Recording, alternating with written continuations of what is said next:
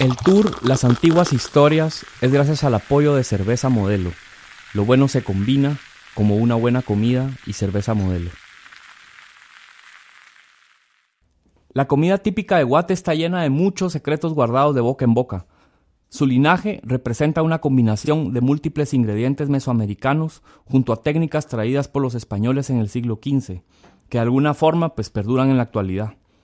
Muchas de estas recetas se han ido adaptando con el paso del tiempo, sin embargo, hay sabores que prevalecen en nuestro paladar por puro instinto y recuerdo, los chuchitos, los tamales, los recados, etc. Uno de esos lugares que conservan estas recetas es la Fonda de la Calle Real. Imaginen, más de 40 años de historia. Así que me fui a dar una vuelta para conocer a María Mercedes, la encargada de conservar y preservar todo este linaje. Al conversar con ella, sentí que estaba hablando con mi mamá, mi abuela y mis tías. Sentí que mucha de esta comida la resguardan manos y bocas de mujeres que han sabido sazonar cada instante. Yo quería contarle que realmente admiro muchísimo todo el trabajo que hace todo el equipo de este libro tan exquisito. Para mí es una pasión excelente. Para mí, Mr. Menu se ha posicionado por su calidad. Muchas gracias, María Mercedes. Pues mire, para mí un gustazo estar acá. Eh, hay mucha historia en este lugar, creo que hay mucha magia, mucha mística, hay mucha, muchas mujeres involucradas ah, detrás de cocina. Entonces, quiero que me cuente cómo fue su historia, cómo, cómo empezó la fonda de la calle Real. El primero, muchas gracias por estar acá. El primero de octubre de 1975 era día miércoles y dispusimos abrir una, un pequeño café y le pusimos fonda de la calle Real porque la Quinta Avenida o Calle del Arco en la antigua Guatemala, realmente cuando era el principio antes de que se le nombrara así, se llamaba la Calle Real. La Calle Real siempre era de la Plaza Central hacia otra importante iglesia. Entonces esa es la calle Real. Entonces dijimos que se llame la Fonda de la calle Real, que también es un genérico para decir que es eh, alojamiento, pero comidas. Entonces se posicionó así, a todo el mundo le encantó el nombre. Y abrimos eh, utilizando eh, la idea de tener un buen café, porque tomábamos, yo ya tengo algunos añitos, y entonces tomábamos el café muy ralo y azucarado. Cuando se iba a algún restaurante siempre era café que no se, sentía el aroma, no se le sentía la, fuerza y el cuerpo. Entonces eh, tuvimos la suerte de tener acompañamiento de una de las fincas en los alrededores que nos proporcionaron el buen café. Entonces eh, dispusimos tener pasteles. Eso era lo que queríamos hacer en la fonda, pero se nos ocurrió comenzar con retomar aquellos panes de las panaderías de la antigua de antes, que se llaman pirujos y hasta el día de hoy se llaman pirujos, los pirujos de la fonda de la calle Real, que es un pan francés grande, porque existían un, un otro restaurante aquí en la antigua en donde teníamos nosotros la oportunidad de comprar, pero era pan de rodaja. Entonces fue mucho el éxito que tuvimos con, eh, sirviendo estos panes pirujos. ¿Cómo los servíamos? Les poníamos lomito con su respectivo chirmol asado de tomate, ¿verdad? Que usted conoce. Le poníamos el chile relleno. Entonces así comenzamos haciendo solamente chiles rellenos para ese pirujo que tenía tanta demanda. Teníamos uno de queso. Ese queso es un queso que se conocía en Guatemala de capas muy bueno que se derretía. Lo poníamos en, una plancha y el queso derretido lo bañábamos con un ajo frito, rostizado, que todavía, lo, si alguien lo pide, lo servimos. Sobre, obviamente, ese pirujo con ese queso es una delicia. Entonces, ah, cuando nosotros decidimos comenzar a hacer el pirujo con pollo, el pirujo con pollo empezó a ser tan, tan popular porque le poníamos aguacate. Tomábamos el aguacate delicioso de la antigua famoso y le ponía, ya cuando está caliente en la plancha, le poníamos eh, cucharadas de lascas de aguacate. Tal fue la demanda que llegó un momento que teníamos ya el aguacate listo y se fue suavizando para que no se resbale del sándwich, entonces paró en ser guacamole. Creo que nunca he probado uno de estos pirujos que habla Mercedes, pero en el fondo puedo imaginarme los sabores y las texturas, porque son antojitos típicos que todos en algún momento hemos comido. Pero era tanta la, producción de ese pollo que nos sobraba caldo. Imagínese usted todos los días, una vez fui hasta la cárcel a regalar el caldo. Por favor, me aceptan el caldo y lo arreglamos delicioso con fideos y verduritas para llevárselos. Otro día a un asilo de ancianos. Otro día llevábamos la sopa diferente, o a veces con arroz, a veces con garbanzos y estilo un poco mexicano. Así que dijimos, ¿y por qué no hacemos nosotros un caldo acá? Entonces así fue como fuimos probando hacer lo que le nombramos entonces el caldo real. La, palabra real es porque es la calle real. Y así se fueron dando los platos. Cuando ya se posicionaron los chiles rellenos, ya como venderlos en plato, hasta el día de hoy se sirven con arroz y, guacamole. Y si lo piden las personas, eh, este chile relleno utiliza toditito los verbos en las técnicas culinarias. Usted está rostizando, está dejando de un día para otro en, en sus salmueras los chiles con un poquito de vinagre y azúcar, ya rostizados y pelados, obviamente. Y al día siguiente se van a rellenar. Pero ese relleno tiene que ser diferente, como lo hacían para fiestas, porque el plato de chiles rellenos es un plato de fiesta. ¿Qué le digo esto? Tiene que ser tan elaborado que ahí usted está haciendo un estofado de carne, lo que hacemos, que llamamos un guisado de carne de res. Eh, se tomó la decisión de hacerlo de carne de res para que fuera aceptado por todititas las personas, ¿verdad? Y se les pone los ejotes, las zanahorias y un buen sofrito. Buen truco del sofrito, su balance de vinagre con azúcar, su pimienta como debe ser.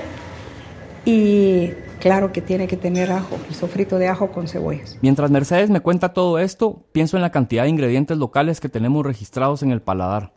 Los chiles rellenos, como ella dice, son un antojito típico, pero yo creo que son mucho más que eso. Su preparación lleva mucho tiempo. De alguna manera los hemos adoptado como nuestros, porque los podemos comer a diario.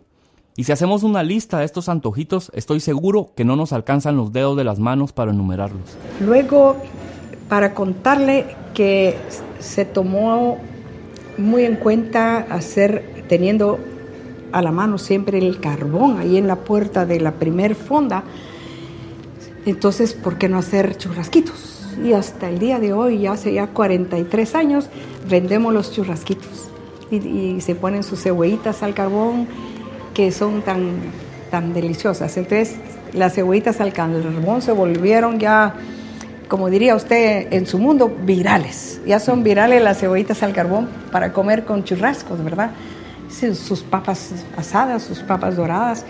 Todo lo que tratamos de poner aún con las guarniciones son elementos que se comen en una familia guatemalteca. Por eso hasta muchas personas ya les nombran en los libros de recetas y en algunos menús de algunos hoteles más, más, más viejos, le dicen arroz chapín y a uno le dice que el arroz chapín, ¿qué, es? Sencillamente no es solo el arroz blanco, no es el arroz que a, cantidades grandes usted lo arregla y lo mete al horno, sino que es un arroz que toma su tiempo, tiene que tener aquella pasión de prepararlo y que usted se va a estar cuidando lo que no se le pegue, que, que no se ponga masudo y que tenga verduritas. Así es. Algo que yo percibo mucho, por ejemplo, en el menú, solo al ver el menú o al entrar a la fonda, es de que hay muchos platos, acá hay mucha historia, hay muchos platos que me imagino poco a poco se fueron añadiendo al menú. Cuénteme un poquito de toda esa cocina criolla que usted tiene, porque es una cocina que trae muchísima historia, de sus, me imagino que de mamás, de, de abuelas, de tías, que es como todas estas mujeres que de alguna manera pues se empoderaron en la cocina y tienen toda esta magia, ¿verdad? Entonces cuéntame un poquito de esa cocina criolla que tienen en la familia. Pues sí, de eso se trata, que usted cocine acompañado con la familia y alguien está diciéndole cómo hacer, siempre está la abuelita diciéndole, me ayudan con esto, háganme esto, ahora revuelves tal cosa.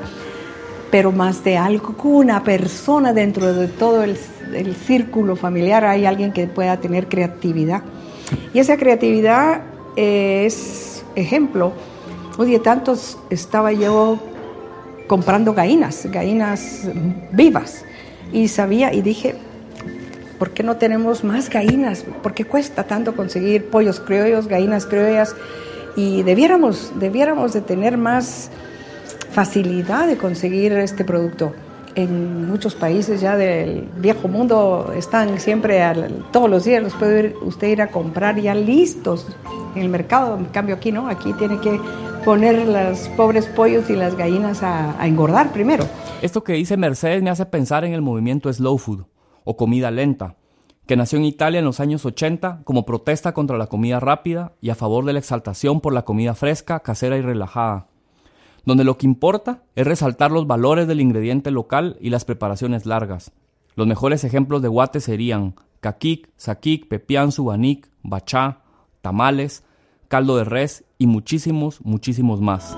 Pero lo que me gusta es utilizar eso, que la gallina tenga comida adecuada, que no coma eh, pues más que su maíz amarillo, su maíz blanco y sus mm, diferentes hierbas. Hay que darles muchas hierbas y calcio y todo para que tenga todo, hasta los huevos de las gallinas que realmente son deliciosos. Entonces se me ocurrió crear un plato que le llamamos gallina criolla de patio. Esa gallina criolla quise no hacer un guisado, pero sí me imaginaba algo jugoso. A mí me encantan las cosas jugosas, me encanta que, a veces con el tenedor usted pueda desflocar ahí toda la carne de, los animales, porque qué rico un estofado que ya está fácil de comer, ¿verdad? Que prácticamente los está usted recociendo. Entonces, esa gallina la imaginé con algún toque más dulzón, que no tuviera yo que ponerle vinagre, que no tuviera que ponerle su vinito para hacer un guisado. Entonces, eh, lo primero que hice fue tomar un poco de jugo de naranja y hacer bastante picado de chiles pimientos dulces. Y con eso lo guisé, poniéndole un porcentaje de apenas un 20% de tomates.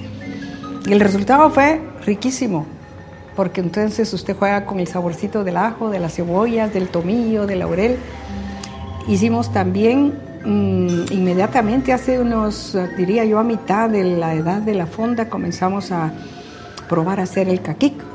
Y cuando sentimos el caquic es un increíble platillo que se ofrece aquí en la fonda, originario de Cobán. Nos fuimos a Cobán a comer con amigas de allá. Estuve también hasta en contacto con preguntándole a la nana Winter. Una, vez la llamé y le digo, quisiera de que me dijeras, ya platicamos, ya comimos caquic, pero quisiera que me contaras también todo lo que, si te vas tú y yo no te heredo y no te copio, ¿cómo, cómo voy a aprender? Entonces hablé con las señoras de, de también Carchá que me dijeran cómo es que van a hacer el, el saquic con sus ahumados, ¿verdad? Entonces ahí fuimos eh, buscando exactamente el caquic que fuese muy distinguido, muy bien sazonado. Y un día tantos me encuentro a alguien que me regala una mata de samat. Ahora tenemos nosotros sembrados fácilmente unas 80 o 100 matas de samat que nos sirven para la preparación del bachá de Santa María Cabón, que me fascina y está siendo muy bien aceptado aquí en toda digamos, el centro de la República. Entonces, el samat es un elemento, pero distintivo para, esos, para esas preparaciones. El samat es conocido también como culantro de monte o escorzonera. Crece abundantemente en las verapaces, pero florece en cualquier parte de Guate. Yo incluso tengo uno en mi balcón. Su sabor y aroma es súper particular, deberían de olerlo. Así como esta hierba, hay muchas más que son propias de Guate y sirven para darle aroma y sabor a todos los caldos o recados. Tenemos el, también un, gran apoyo ya consiguiendo en los mercados y aquí en la Antigua, que se volvió un mercado muy grande, muy bonito. Eh, platos que se hacen únicamente con verduras. A mí me llamaba la atención porque una invitación para cumpleaños hace unos 25 años siempre carne asada churrasquito delgadito, bien asadito. Qué rico comer eso con sus tortillas salidas del comal. Pero y dije, uy, ahora los vegetarianos, ¿qué pasa con toda la gente que tiene que estar buscando la solución? Entonces pusimos siete vegetales y con mi esposo dispusimos probar asarlos. Al probar a asarlos, obviamente nos dice un poquito, nos bajamos a Italia, a España, a ver que los, con los griegos, que se ponga aceite de oliva, que se hacen. Y salieron deliciosos, muy ricos, poniéndoles un poquitito de albahaca. Comencé así, haciendo más, eh, más creaciones con hierbas, que a veces se me ocurre probar pongámosle bastante loroco a esta sopita de arroz aguado con su tomillo, usemos las hierbas, un día tantos pongamos hierbabuena a algún arroz, qué rico. Pongamos, pero no es que todos los días esos platos se sirvan en la fonda, sino que hay veces que el arroz aparece amarillo porque yo tengo ganas de ponerle un poquitito de, adornos de, de pepitoria, pero tal vez son que tres clientes en esta esquina ahorita les gustaría probar tal cosa y viene y, me encanta preguntar para que, para que podamos hacer eso. Así fue como nos eh, llamó la atención preparar algo garífuna y entonces toditos los días preparamos el, el rice and beans que le llamamos aquí arroz de moros y cristianos, que tiene varios, varios nombres, ¿verdad? Y con coco y nos encanta. Se le pone su toque de cominos. Eh, yo siento que es un platillo muy, muy bueno porque le, resaltamos los frijoles de Guatemala y lo que es la comida garífuna y lo presentamos también para comerlo solo con frutas y le ponemos plátanos como plato vegetariano, pero hacemos también con la versión de pescado. Ponemos unos dos filetes de pescado con ese arroz y sus plátanos también. El plátano ya sea en puré o ya sea en fritos. Así que hay mucho que le contaría yo. Como pueden escuchar, Mercedes es una Wikipedia de la comida criolla guatemalteca. Por eso la fonda de la calle Real es una parada obligatoria, casi una especie de embajada de comida guatemalteca, para conocer más de estos platos que aún no hemos asumido como nuestros. Es mucha pretensión decir que somos la embajada, pero vienen los embajadores. Eso sí es cierto, que vienen embajadores aquí recibimos eh, llamadas de que les preparemos un subanic y vienen a probar solo el subanic. Me llamó la atención también que el revolcado es un plato que nació de la antigua cuando no existía qué hacer con las vísceras, no habían refrigeradoras. Entonces las casas eran tan tan grandes que tenían muchísimos, muchísimos trabajadores.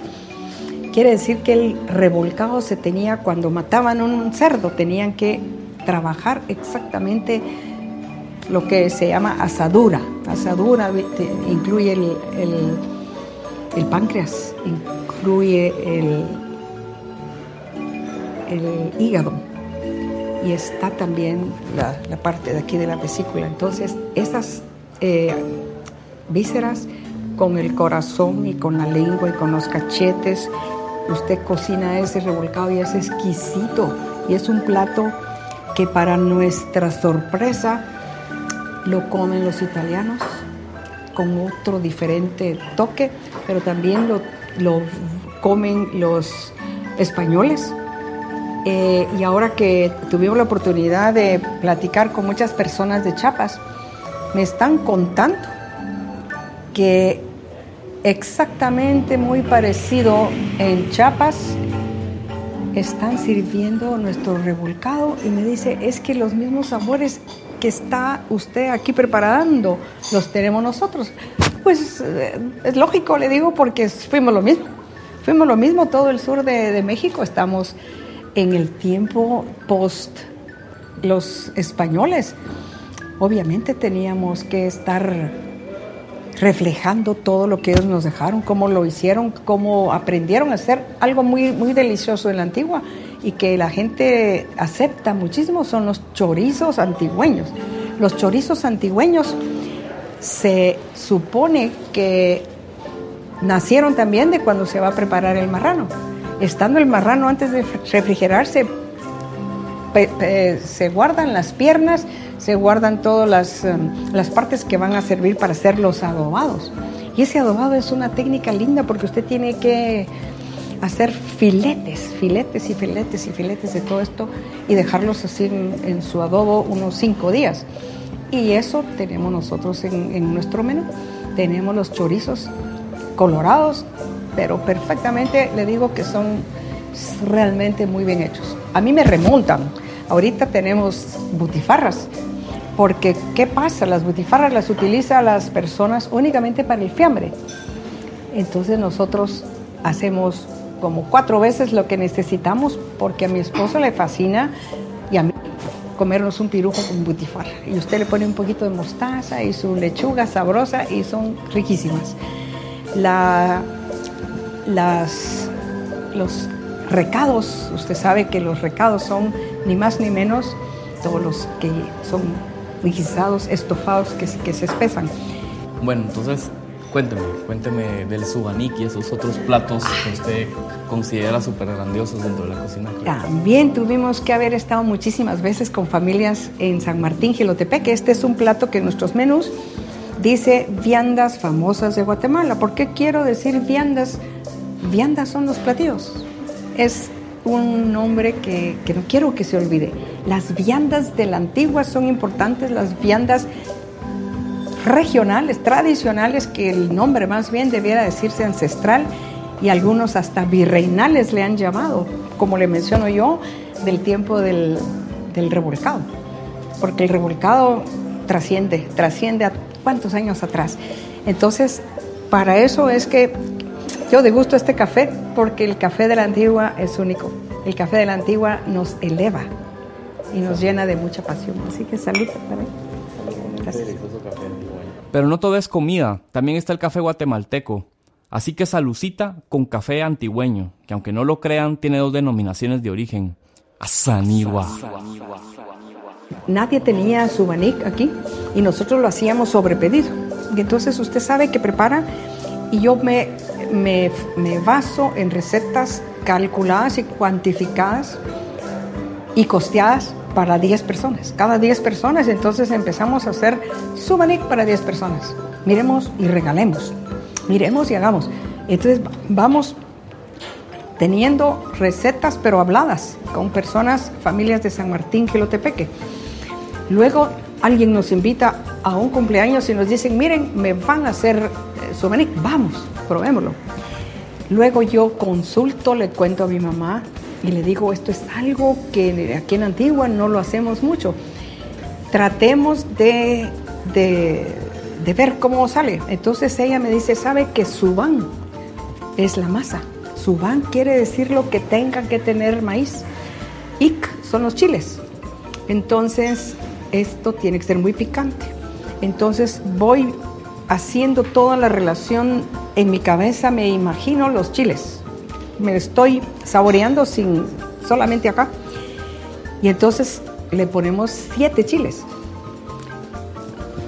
Después aprendo y veo recetas aún con otros cocineros y todo cuando dan sus recetas o hablan o se presentan en la televisión y veo que solo utilizan cuatro chiles. Está bien, debe ser muy sabroso.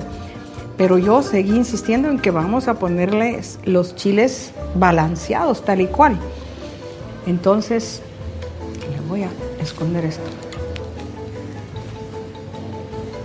Entonces, qué maravilla cuando estamos probando esos chiles y usted se pone a pensar, en un restaurante no vamos a servir lo picante que lo comen en San Martín y Tepeque, porque nadie lo va a pedir. Pero poco a poco lo van a comer como es. Entonces comenzamos así creando, poniéndole menos chiltepes y menos chile chocolate, el chile del pache, ¿verdad? Que le llaman cayenne también, el chile largo, chile picante y, se, se utiliza, lo utilizamos seco. Entonces poco a poco fuimos subiendo esas cantidades porque los dos le dan muy buen, muy buen sabor, muy buen sabor. Entonces, cuando sentimos la receta a los cuatro días se volvió, en lugar de días ya fueron 20, al rato ya son 30 cuando sentimos se cocina ya de una vez, una tanda de una vez para 80 o 100. Y es ah, bien servido porque es súper bien aceptado. Entonces, ¿qué puede decir usted? Si la gente le gusta y está conociendo el subanillo, estoy feliz. Porque no gano yo, no gana la fonda. Es Guatemala quien ganó al final. ¿Sí o no? Totalmente. Así es. No sé ustedes, pero yo estoy en sintonía con María Mercedes. Quien gana es toda Guate, como país, como tesoro de ingredientes, como una región bendecida que merece ser vista por el mundo. Pero más allá de eso, que sea valorada y honrada por nosotros mismos. ¿Y usted sabe cómo comenzó el pepián? El pepián prehistóricamente no llevaba tomates, no llevaba cilantro. Y hay cinco variedades según se ven los libros de, de pepián. Pero estamos hablando del pepián de la fonda. Lo que hicimos fue hacer una combinación del pepián negro con el pepián criollo. Entonces se tuestan los ingredientes. Anteriormente el pepián era sin tostar, porque pepián, cuando yo me entero que en el sur de México y en El Salvador y en Nicaragua un día estando hace años, años, platicando con una, mi tía que fue embajadora, esposa del embajador en Nicaragua hace años, me contaba que a los huicollitos, o sea, las calabacitas pequeñas, allá les decía pipiancitos. Y un día estaba aquí en Guatemala y me dice, pásame los pipiancitos. Y yo no sabía qué pasarle, no sabía qué era. Me dice, que así les llaman en Nicaragua. Entonces mi cabeza tuvo que haber descubierto esta teoría que es propia. ¿Por qué en Chiapas le dicen pipián? ¿Y por qué en El Salvador también? Y entonces nosotros pepian, le pusimos una letra distinta y resulta que es el mismo guiso. ¿Por qué razón? Por las semillas de las calabazas. Quiere decir que al, haber comenzado el pepián fue porque le sacaban las semillas a las calabazas y cuando descubrieron que se secaron al sol y que eran tan ricas, los niños decían que se las comían y le decían a su, a su madre, guárdame las semillas de la calabaza, así las ponen a secar al sol y se las comen. Quiere decir que no era nada de, de que fuera difícil. Y ahí fue cuando descubrieron tostarlas ponerlas al comal. ¿Quién se inspiró y quién tuvo la creatividad? Gracias por esta persona porque son deliciosas. La semilla, la pepitoria. Y alguien después ya crió haber, haber puesto, tal vez porque un día no tuvo semillas de pepitoria, le puso colín. Entonces, qué lindo haber creado esos, esos pepianes en diferentes versiones. Entonces nosotros ya comemos casi en todas partes, se come ya con semillas de calabaza, la pepitoria y las semillas de ajonjolí. Y eso se le pone al recado que va a usar para los tamales. Entonces yo quise resaltar y le puse platos ahí que tengan mucho maíz. Me inspira mucho el maíz, el maíz de Guatemala, que es nuestra, nuestro gran vendedor, no diría, sino que nuestro gran campeón. Qué chulada escuchar a Mercedes tan comprometida con la comida guatemalteca. La verdad es que entusiasma, inspira y hasta enamora. Entonces tenemos tamalitos de chipilín. Tenemos tamalitos rellenos con frijolitos, a veces son colorados, a veces son eh, negritos. Eso hay aquí todos los días. Este tamalito es el que usted utilizaría como que si fuese un pan en la forma primitiva de empujar sus recados. Si usted los empuja y así se los come con todo el tamalito. Hay tamalitos que se hacen de queso, solo de queso, se hacen blancos, el tamalito blanco y sin sal es el, famoso pochito que se usa para el caquic y que se utiliza no realmente en tusa de, del maíz, sino que se, utiliza con la hoja del machán, ¿verdad? Eh, tenemos también con chile pimiento, que la gente pregunta también, y con chile pimiento se ve muy bonito, muy vistoso. Eh, toda la estación del Oroco de mayo hasta el final de noviembre le ponemos lorocos algunos, o sea que el que se tome calientito en las ollas de las cocinas al servir los recados, se da un tamalito siempre. Ese tamalito le sale al azar cualquiera de los que le mencioné. Aparte, tenemos un gran gusto en vender todito los días para desayunos el tamal colorado, hay de marrano, hay de res y hay otro que le llamamos, y esa fue creatividad de la fonda de la calle real, el tamal con pepián. Entonces lo que hacemos es que cuando usted está envolviendo, pone mitad de la salsa del recado de los tamales colorados y la mitad del recado del pepián. Y todavía encima se le pasa extra salsa del pepián y la gente feliz y contenta. Hacemos de maíz eh, las dobladas. Vendemos mucho las dobladas y también si alguien dice, yo quiero dobladas rellenas de pollo y queso, se derriten y las pone bien grandes así a las planchas, no las hacemos fritas, se las servimos como se comen en la calle, así en la calle que se las comen con repollo, con su salsita ranchera, su chilito picante si quiere, sí, su quesito, su quesito con perejil de adorno es una delicia, realmente como refacción, mis respetos para todo lo que se ha convertido Guatemala y la antigua Guatemala, yo promuevo mucho eh, que en las eh, fiestas patronales y en las parroquias siempre haya comida de Guatemala. Y estamos lográndolo gracias también a la municipalidad que no se estén dando producto que no es nativo de Guatemala. Y si ustedes no se han dado cuenta, tal vez eh, piénselo bien y ahí va a ver que usted va a ver que hay más quienes se, han atrevido a vender moles de plátano. Están vendiendo buñuelos, están vendiendo torrejas, están vendiendo rellenitos todos los días, caminando por todas las esquinas en las tardes de refacción. Entonces, a mí hasta ganas de llorar me dan. Me dan ganas de llorar de lo que eso me, me, me llena. Que ya no sea comer, por no decirle, pizza, las hamburguesas, las papas fritas, las cosas que son deliciosas. Obviamente que yo comería eso también, pero ¿por qué no Guatemala? ¿Por qué no darle una oportunidad a Guatemala? Solo con el maíz nos podríamos pasar horas y horas y horas hablando. En Guatemala existen mazorcas de todos los tamaños, colores y formas. Es hermoso. Por algo cuando Miguel Ángel Asturias escribió Hombres de Maíz, tenía incrustado en el pecho la Guatemala que narra el Popol Vuh desde los ancestros. Nuestro libro insignia, que deberíamos de releer más y más seguido. De los tamales tenemos uh, todo el mes de diciembre el tamal de pavo, ¿qué le parece? Y hacemos el tamal de pavo con su chocolate, su salsa de buen chocolate, con unas cuantas ahí, eh, almendras escondiditas, pasas, ciruelas y tiene su toquecito siempre del, del, sabor del mole con su buen chile guaque, pepitoria y ajonjolí tostado, obviamente. Chocolate, el chocolate de Guatemala. Hay mucho que hacer con el maíz, bastante. Y además postres, cuéntame, porque en postres también hay un mundo maravilloso de postres criolamente guatemaltecos que son como...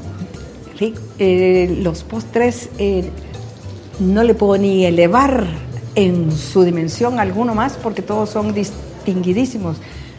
Se ha promocionado hasta para eventos y bodas los rellenitos y los rellenitos se pueden rellenar hasta con cardamomo, le ponemos a veces al chocolate y al frijol. Eh, hemos tenido creatividad para ponerle a veces un manjar, manjar que se hace con un buen, buenos huevos y hacerlo con su toquecito de ron. No hay cosa más rica. Y siempre le utiliza sus pasitas y buena canela.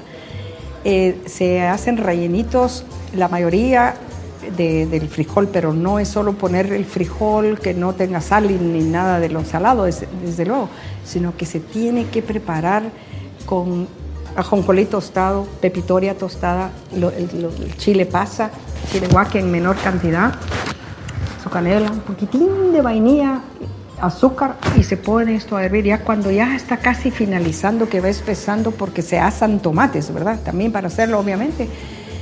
Eh, le agregamos el chocolate. Y el chocolate de, de los alrededores de la antigua es especial. Ya las personas están tratando de no hacer el chocolate muy dulce y hay variedades tan buenas que le ponen a veces, le preguntan, ¿usted quiere chocolate de vainilla o quiere chocolate de, con cardamomo o quiere chocolate con nueces o quiere chocolate con manillas? Es una variedad tremenda. Entonces, nosotros vendemos chocolate caliente y nosotros le damos de cortesía a los clientes un mollete antigüeño. ¿Por qué no?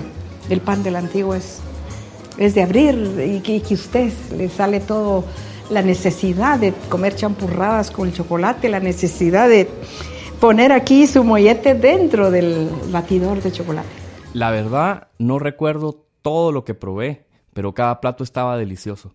En especial el bachá, que es un plato ceremonial que cuesta conseguirlo a menos que uno viaje hacia las Verapaces. Bueno, María Mercedes, la verdad que estoy así súper feliz, súper contento, con el estómago lleno y contento, con el corazón más que extasiado de tanta comida deliciosa y además con recibir toda esa sabiduría que usted tiene, que es como una enciclopedia de la comida criolla guatemalteca. Eh, muchísimas gracias por recibirme en la fonda de la calle Real. Seguiré por acá visitándola de nuevo. Para comenzar, le quiero decir que gracias, pero yo le quiero agregar, si me permite, que seamos amigos, porque entonces yo voy a aprender mucho de usted. Usted tiene muchísima pasión y es lo que combina conmigo. Yo tengo mucho amor por lo que hago y mucha pasión. Si no tuviésemos usted y yo eso, hay cosas que no suceden en el tema de la gastronomía tan importante de Guatemala. Muchas, gracias, a usted. Así que gracias por haber venido a mi casa y la familia y todos los de la antigua muy agradecidos con la visita de ustedes. Muchas gracias.